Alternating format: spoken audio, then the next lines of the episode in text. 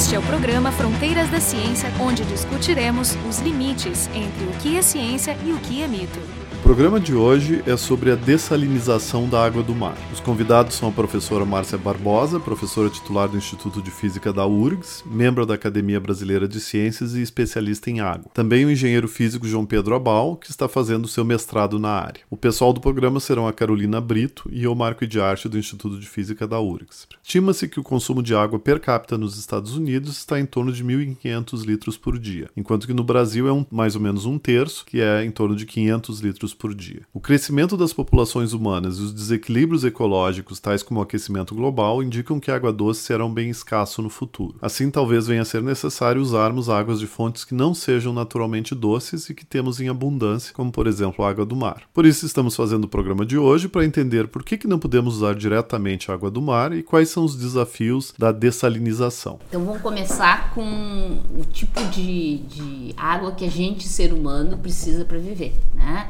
O sal, ele não é, ele não, no processo, vamos dizer, das plantas e no processo nosso, o sal vai pro, provocar a morte. Nós temos 70% do planeta coberto de água, isso é um monte de água. No entanto, a gente tem como água acessível um percentual que é menos de 1% disso aí. Além disso, desse percentual, a maior parte, dois terços desse 1%, são congelados. O aquecimento global, vocês vão dizer, vai dar conta de descongelar isso, só que infelizmente vai descongelar, vai para o mar e vai ficar salgado. Isso. Então, assim, não, não, não, é, não é a solução esperar que isso aconteça. Assim, já está evaporando um pouco, mas a gente não consegue recuperar isso. Aí na hora de quantificar que sobra, água que a gente chama água doce, se é pouco, se é muito, aí começa uma discussão infinita para quem faz a conta. Tem uma conta que diz uh, que dois terços já sofre algum tipo de estresse hídrico do da população, do mundial. Isso, é. E aí, o que que essa conta tá levando em conta? É que se tu tá numa certa região, tu para viver, tu precisa de uma quantidade de água que não necessariamente tem na região. Então, quando diz dois terços, tá pensando assim, a Europa já tá em estresse hídrico. Eu tava vendo alguns países que eles dizem que tem estresse hídrico na Europa são surprise, surprise, hum. Inglaterra, Alemanha Espanha, claro, a gente sabe, Espanha é muito seco, e alguns outros menores, assim, mas pelo menos três importantes. Mas ninguém está morrendo de sede nesse país. Por quê? Porque a comida que eles comem lá é produzida em outro lugar. Então, assim, eles precisariam de mais água para viver? Sim, mas nesse momento são outros países fora desse eixo que estão produzindo a comida que eles precisam. Por que, que comida? Eu vou sempre voltar para comida, porque 70% da água que a gente gasta é para comida usa e um pedaço vai fora. Tu não usa tudo para crescer a planta. E na indústria também, tu não usa tudo para os processos, um pedaço vai fora. Só que quando vai fora, ela não vai fora limpa. Então é dizer assim, ó, se eu for olhar no Brasil hoje, a gente, nossa, a gente tem muita água doce. Mas um pedaço dessa água doce não dá para tu ir lá tomar. Ela não é salgada, mas ela está contaminada. Agrotóxicos. Então, Ou seja, mesmo aquilo que as plantas não consomem, a gente também não pode consumir porque tá, já está já tá. fora assim, de Sem falar de desastres, como foi o desastre da, da Vale, em Mariana. E, e assim, porque aí esses rios foram misturados com, com metais pesados. Com metais pesados. Né? E aí, metais pesados é todo um outro assunto que a gente vai ter que limpar também. Então, assim, a mesma ideia de limpar a água do mar, ela vem com limpar outros metais e outros sais que a gente está jogando. Mas, assim, qual é, a, vamos dizer assim, a tentação das pessoas, né? Se eu moro perto do oceano, já vem um C aí, se eu moro perto do oceano, parece muito razoável eu tentar usar a água do mar. Se eu moro lá longe do oceano, não. Tanto que se vocês virem os mapas de onde tem dessalinização abundantemente, é, é muito costa. É tudo costa. Porque se tu não fizer na costa, tu tem que transportar. E também tem um custo. Um custo alto em transportar. Então, assim, para mim fica muito difícil pensar que eu vou fazer dessalinização de água do mar, depois tem outro tipo de dessalinização, mas dessalinização de água do mar para o sertão nordestino, porque está lá no meio. Mas qual é a ideia de dessalinizar? Que é separar o sal da água. Então, assim, tem dois processos campeões mundiais de, de salinização. Um é a destilação, que é uma coisa que a gente fazia, pelo menos a minha geração fazia, que a gente fervia água com sal, aí fazia evaporar, passava por um caninho mais gelado, aí a, o vapor de água liquefazia e como a temperatura eh, de vaporização da água é mais baixa que a do sal, o sal ficava, não evaporava e a água aí a gente tinha água limpa. Quem já fez brincou disso sabia que tinha que ficar fervendo aquilo um tempão, ou seja, gastando um monte de gás ou de algum aquecimento elétrico. Mas é muito caro. Quando põe uma água salgada perto de uma planta, como a gente faz com a salada, quando põe sal em cima dela, ocorre o processo de osmose, um processo natural que uh, acontece o tempo todo no nosso organismo e é essencial para manter o funcionamento das nossas células. Mas quando põe sal demais, ocorre esse processo de osmose, tu acaba mais desidratando a tua planta do que ajudando ela. Por que isso? Porque essas células elas são permeáveis à água e elas não são permeáveis ao sal, né? A, toda a questão da osmose é, ela acontece termodinamicamente falando na, como uma manifestação de tentar equilibrar o potencial químico do sistema como um todo. Né? Quando tem água muito concentrada de um lado, uma barreira semipermeável no meio e uma água pouco concentrada do, do outro lado, como essa barreira semipermeável, normalmente ela não é permeável ao sal, quem vai se deslocar ali? para tentar equilibrar o potencial químico do sistema é a água. Então a água ela vai sair do teu sistema que tu gostaria de alimentar, no caso a planta ou nós mesmos a gente a gente desidrata se a gente utilizar a água do mar para beber, né? E é justamente essa tecnologia que a gente usa para dessalinização por osmose reversa. Se a gente aplicar uma pressão em sentido contrário a essa pressão que surge para equilibrar o potencial químico do sistema, se a gente botar uma contrapressão maior do que essa pressão osmótica que se chama, a gente consegue reverter isso e colocar a água salgada, passar por uma membrana e filtrar os sais dela e ela acaba sendo coletada na outra parte. Peraí, deixa eu entender. Então, se tu tem um tanque, de um lado tu tem água bem concentrada com sal, uhum. no outro tu tem água quase sem sal. Perfeito. Se eu coloco uma membrana, deixa, deixa o, o sistema fluir, o que vai acontecer é que a água desse local estava com menos sal vai fluir para onde tem mais sal. Sim. Para tentar equilibrar essa, essa é, concentração. o meio concentrado ele é um, um, receptor de água e o menos concentrado ele é um doador de água. Perfeito. Uhum. Mas aí quando tu fala na pressão reversa, o que vai acontecer é que um meio mais concentrado vai ainda assim perder água. É. Exatamente. Exatamente como tu filtra café. Quando tu filtra café, tu põe pó e água em cima e o pó quando filtra direito, não vai para a parte de baixo, tá? Ele fica. Só que no filtrar café, tu tens uma coisa que te ajuda, que é a gravidade que faz essa pressão. Infelizmente, não dá pra gente jogar o oceano todo num grande tanque e usar a gravidade para passar por uma membrana e o sal ficar de um lado e a água passar para outro lado. Isso Ainda não temos. Como. Não temos isso. Então, o que, que as pessoas fazem? Elas fazem a água salgada passar com muita pressão por um filtro que não deixa o sal passar. Entendeu? Como se fosse o filtro de café. A pressão vai, vai agir, agir como a gravidade. Tá? E vai passando por esse filtro. Esse processo é eficiente. É, se vocês virem o tamanho de uma planta de dessalinização, a resposta é óbvia. Não é. Eu vi essa, uma foto da, desse Sorek, que é essa famosa planta lá na, em Israel. É grande? É grande. Todas são grandes. Todas são grandes e todas consomem muita energia para fazer esse processo. A gente até trouxe aqui um mapa que mostra onde é que elas existem. Cerca de 69% de toda a água dessalinizada do planeta vem através dessa técnica. Porque assim, tem um número muito grande de plantas de salinização no mundo. O que, que difere é na maneira como é produzida a energia para dessalinizar. Isso é uma diferença, uhum. entendeu? As pessoas, alguns países estão indo para energias alternativas, quem tem sol usa sol. A energia é que é o foco. Peraí, mas a energia nesse caso é para gerar pressão inversa. Para gerar pressão inversa ou para gerar a vaporização. Eu preciso de energia, então as pessoas buscam métodos mais baratos para baratear essa parte da energia. As pessoas também desenvolvem filtros mais modernos e métodos, porque obviamente isso é uma, o que a gente está explicando aqui é uma versão bem simplificada dos dois processos, tá? Tem várias truques no meio do caminho para tentar economizar energia. Dentro da osmose reversa ainda tem duas possibilidades. Uma é desalinizar a água do mar e a outra é desalinizar água salobra. O que, que, é essa água? Eu sempre achei que era a mesma coisa. Não, água salobra vai ser uma água que está contaminada só com sal. Porque a água no mar não está contaminada só com sal. A água no mar tem que passar por um pré-tratamento que é para tirar todos os resíduos biológicos, que são Sim. maiores e que, por exemplo, se eu tivesse que passar, uh, quando eu passo por uma membrana resíduos biológicos, eles grudam na membrana. Então seria um mais desastre do que já é. A água salobra é essa, de onde vem? Onde é que tem água que só tem sal na natureza? É, a gente tem contaminações, lençóis nessa água subterrânea que estão contaminados com sal. Mas não tem a formas. parte biológica. Tem muito menos a parte biológica. Assim, e às vezes não é só cloreto de sódio, tem outros sais. Assim, eu tenho dúvidas de quando a gente chegar no aquífero Guarani que a gente não usa, quão contaminado ele vai estar com algum Porque hoje tipo se acredita que ele tá limpo. limpo, assim, mas o quão contaminado ele tá. Então a gente não, não sabe disso. Ah, não é tá? só enfiar o negocinho de Um quilômetro pra baixo, de né? poço e depois puxar. É, mas é um quilômetro para baixo, É um não é assim, é bem longinho o aquífero, Sim. tá? Tanto que não, não, é- não vale tanto a pena nesse momento porque a gente tem outras alternativas. Então, assim, a água do mar tem que ter, já tem um custo adicional, que tem que passar por um pré-tratamento para depois passar por essa outra parte do filtro. Mesmo quando tem só sal, o sal gruda no filtro. É como, de novo, como passar café. Tem várias técnicas, na verdade, não é como passar café. Porque no caso do, do café, é, tu tem a água e tu tem o ar embaixo.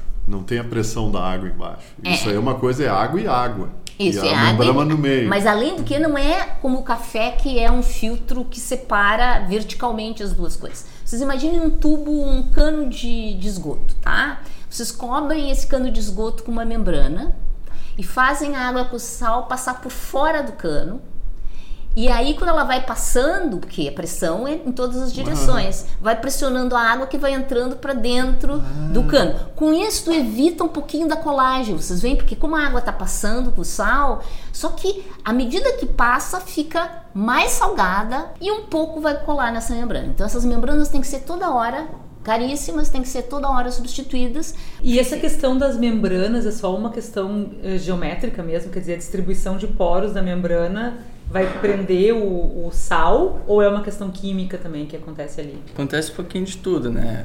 Dentro da en- engenharia, assim, de dessalização propriamente dita, existem muitos estudos, né, que se dedicaram a ver qual é a melhor geometria para empurrar essa água por esse tubo, né? Então tem uma questão de tentar otimizar essa área superficial e existe a questão também de qual material tu está utilizando para fazer essa filtragem, né? Hoje o que mais se usa são membranas eh, revestidas com uma poliamida bem fina. O que que é uma poliamida? É, é um polímero e uma matriz microporosa de reforço dela. Essa poliamida ela tem nanoporos mais ou menos da ordem de 2 nanômetros. Por que, que o sal não gosta de furo? Essa é uma pergunta. Imagine assim uma membrana com um furo só. É, tá? Se fosse só um íon de sódio, ele ia passar fácil. Ele ia passar fácil. Mas aí ele se aproxima, ele tá assim na água, que ele tá revestido de água, como a Primeiro, gente sabe. é, primeiro uma coisa tem que dizer que o sal ele dissocia na água. Ele não tá o. NaCl, tá o Na e o Cl. E o CL. E cada um deles se veste com um manto de água. Assim, a água tem o que a gente chama constante elétrica alta, ou seja, gosta de estar em volta de coisas com cargas como o sal. Aí ele olha aquela parede polimérica com uma constante de elétrica lá embaixo, tá? Isso gera uma repulsão eletrostática para ele entrar naquele furo. Ele não quer entrar, ele vai ter que tirar o manto de água, entrar num lugar onde ele não é feliz. Um canal É iônico. como, é como caminhar dentro de um ônibus vestindo um vestido de noiva. Isso, É, exato. um ônibus cheio indo pro centro da cidade, tá aí, entra num lado e quer sair no outro. E assim, como é que as células fazem? As células fazem isso, elas jogam, elas ga- gastam energia também para fazer isso, mas o que algumas células fazem é colocar uma carga oposta no meio, ou seja, a noiva entra no ônibus, ela só entra no ônibus porque o noivo tá lá, ela gosta do noivo, e o noivo tá lá do outro lado. Então assim, tu põe a carga oposta para puxar. Se tu não fizer isso, o sal não gosta muito de entrar. Claro que termina passando alguns, porque depois daquela enorme pressão, o furo é pequeno, mas não tanto, e tu te- termina conseguindo que alguma coisa de sal é- passe. Mas em princípio não é para passar. Ocasionalmente ele pode grudar na parede. Aí é ruim, porque ele vai tapando os furos, então isso não é uma coisa boa também de acontecer.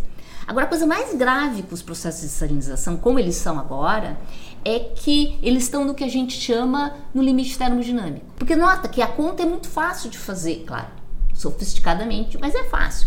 Eu tenho que vencer uma pressão osmótica. Eu sei exatamente a pressão que eu tenho que dar para isso. Então eu sei exatamente quanto eu consigo recuperar no melhor dos dias, no nosso mundo perfeito. E nós estamos muito perto disso. Tá?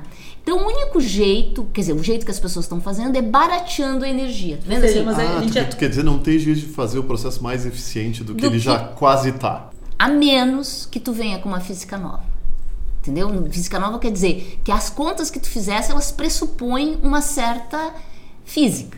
Se tu vier com uma física nova, alguma coisa que na tua conta foi uma aproximação que não vale mais. Você está falando uma física nova, não são novas leis da física, mas Não. uma ideia mais inteligente de como usar as leis da física. Isso. Uma membrana nova, uma Nota, membrana que nota tem uma assim a coisa, a diferente. coisa incrível disso é que a osmose, do jeito que está montada, tu não precisa que seja água. Podia ser qualquer material e ia ter o mesmo processo. Precisa ser água.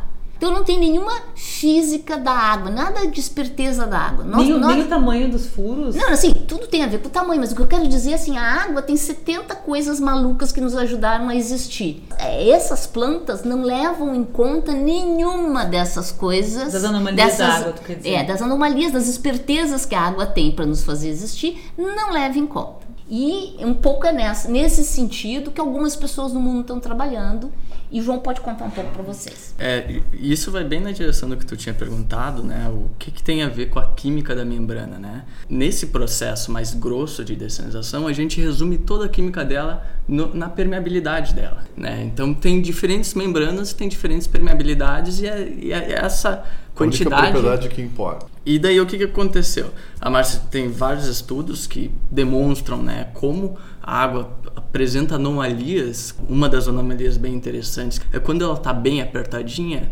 ela passa mais rápido por esse orifício.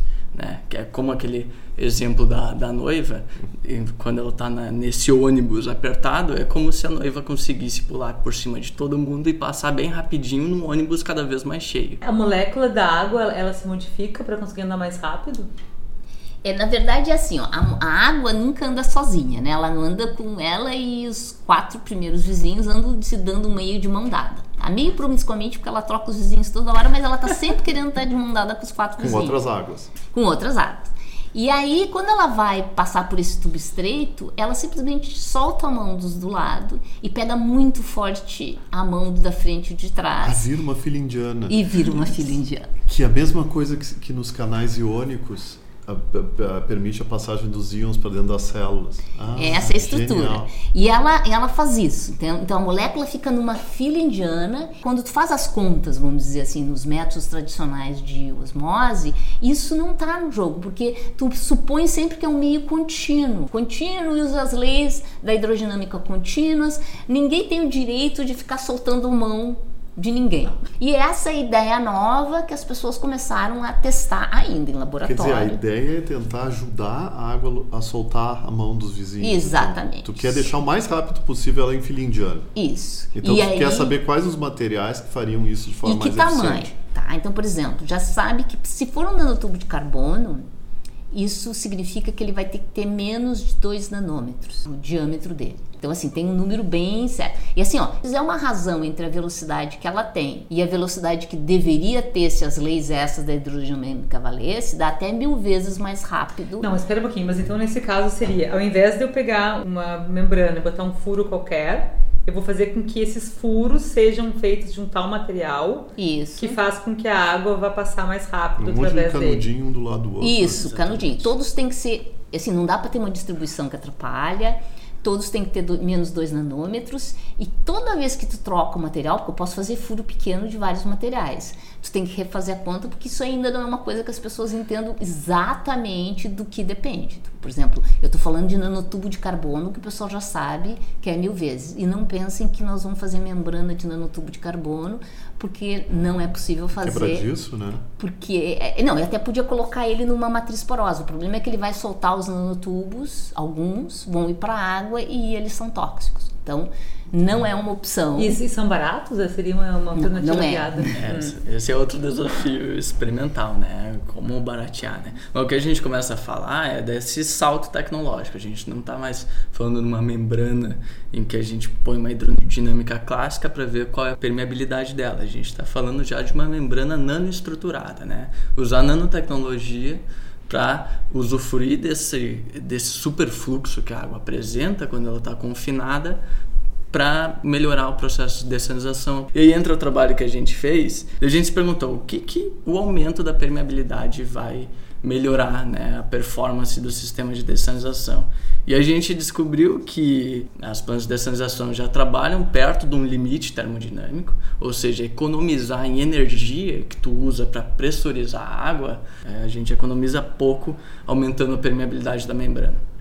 Mas o que, que a gente economiza muito é em área superficial que a gente precisaria ter para dessanizar a mesma quantidade de água. Ah, sim, porque tem maior fluxo, tu pode usar menos membrana. Exatamente. Os, os vasos de dessanização, eles têm mais ou menos 8 metros de comprimento.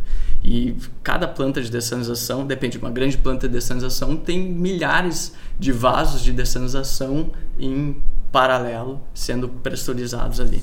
O que, que a gente descobriu é que a gente conseguiria reduzir em até 60% o número de vasos de dessanização e dividir uh, o tamanho deles em mais ou menos um terço. Isso, na composição da redução total de material, seria em torno de 85%. É, é só o tamanho que muda. Mas isso tudo supondo qual material na membrana de vocês? Grafeno, né, ou de sulfeto de molibdênio, que é o que a gente tem, tem estudado. E o grande salto que a gente aposta é que essas membranas, como elas são nanoestruturadas, elas apresentem uma durabilidade bem superior do que as membranas utilizadas hoje em dia, que duram cinco anos, têm que ser descartadas. E por que vocês imaginam que daria mais durabilidade? Grafeno é um material mais resistente. Claro que a gente vai ter que crescer isso, não pode ser, porque a folha Sim. de grafeno é mesmo flexível, vai ter que crescer em cima de um, uma estrutura, tá? Sim. E assim, se é nanoestruturada, eu posso decorar, quer dizer, as pessoas estão tentando várias, ainda é laboratório, a gente pode testar várias coisas e colocar coisas que repelem mais o sal, entende? Assim, ah, a gente sim. pode brincar mais com a estrutura. Mas tudo isso pensando que a gente vai manter as mesmas plantas. Porque se o desafio é um desafio de trazer uma física nova, a gente também tem que começar a pensar em uh, ideias novas. Claro que a gente tem que experimentar no velho para poder começar a construir o desafio de engenharia. Porque um desafio, esse primeiro, é para mim é de física. Mas o próximo é pensar como é que eu, como engenheiro, engenheira, vou pensar numa ideia nova em cima disso. E tem algum protótipo sendo feito dessa, dessa ideia de vocês, de membranas nanoestruturadas? Tem. Pequenas, coisas muito pequenas estão sendo feitas nos Estados Unidos. No Brasil, ninguém. É muito difícil crescer quantidade que a gente precisa. Tá? Uma das ideias é que aqui no Instituto de Física a gente fosse crescer de fosfeto de molibdênio em cima de um polímero, porque vai ter que ser em cima de alguma coisa porosa.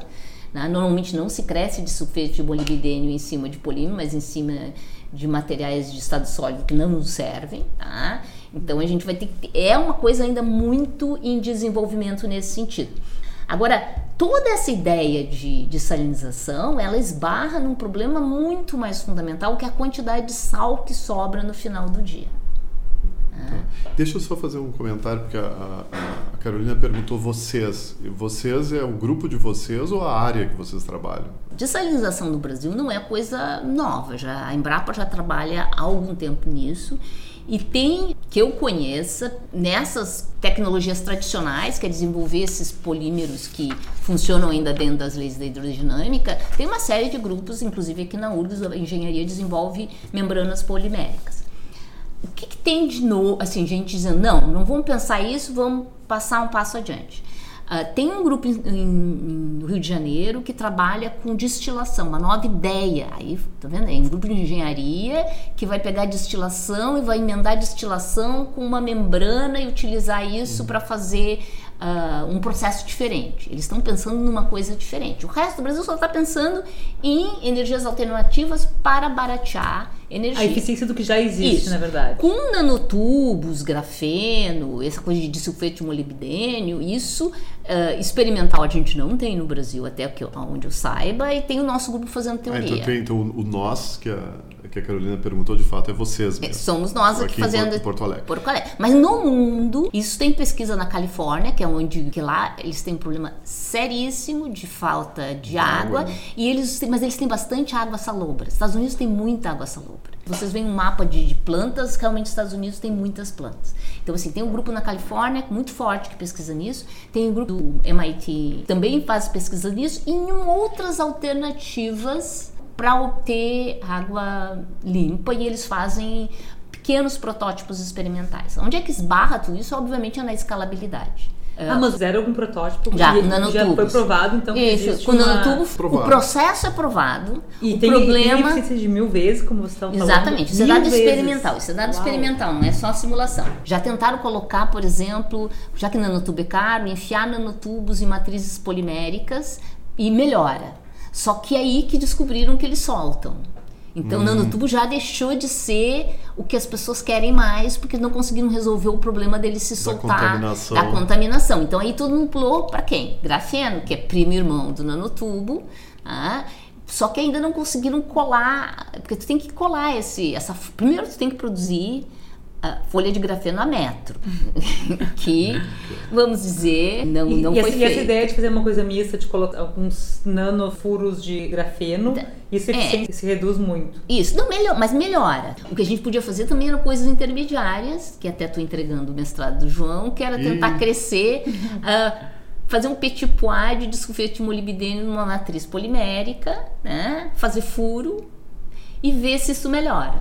Tá? Então, assim, talvez a solução até a gente ter a solução final seja, Seja uma uma, coisa coisa, híbrida. uma coisa híbrida. Eu quero terminar com a questão política. Então, já teve essa, essa notícia que o governo federal vai investir muito numa tecnologia ah, israelense. Mas a questão é, é, faz sentido o Brasil, como país que tem a sua própria comunidade científica, ir buscar essa tecnologia israelense ou a gente pode lidar com as nossas próprias? Como é que, qual é a opinião de vocês sobre Bom, isso? A destanização ela já vem sendo aplicada no Brasil desde 2004, né? Então não é nenhuma novidade assim.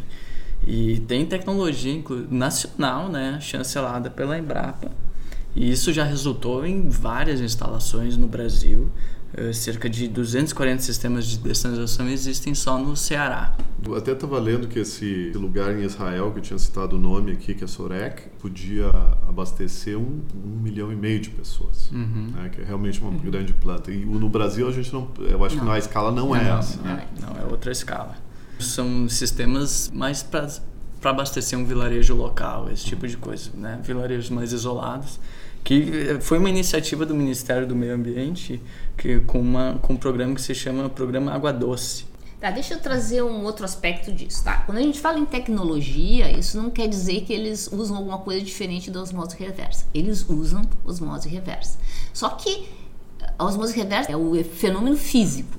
Tem uma série de detalhes, que energia que tu vai usar, ah, como é que tu vai fazer a transmissão, que tamanho isso tem. Eu sempre acho bom conversar com as pessoas que estão fazendo outras tecnologias, porque conhecimento ele é importante, tá? Então fazer um acordo com Israel, eu não teria feito com Israel, eu teria feito com a Califórnia, porque a Califórnia está muito mais próxima do desenvolvimento dessas, porque a Universidade de UCLA é ponta nos nanotubos, ou seja, de mudança de tecnologia. Então eu, eu teria ido, mas uma opção Márcia Barbosa teria ido conversar com os americanos do que com os israelenses. Mas aprender uma tecnologia é bom.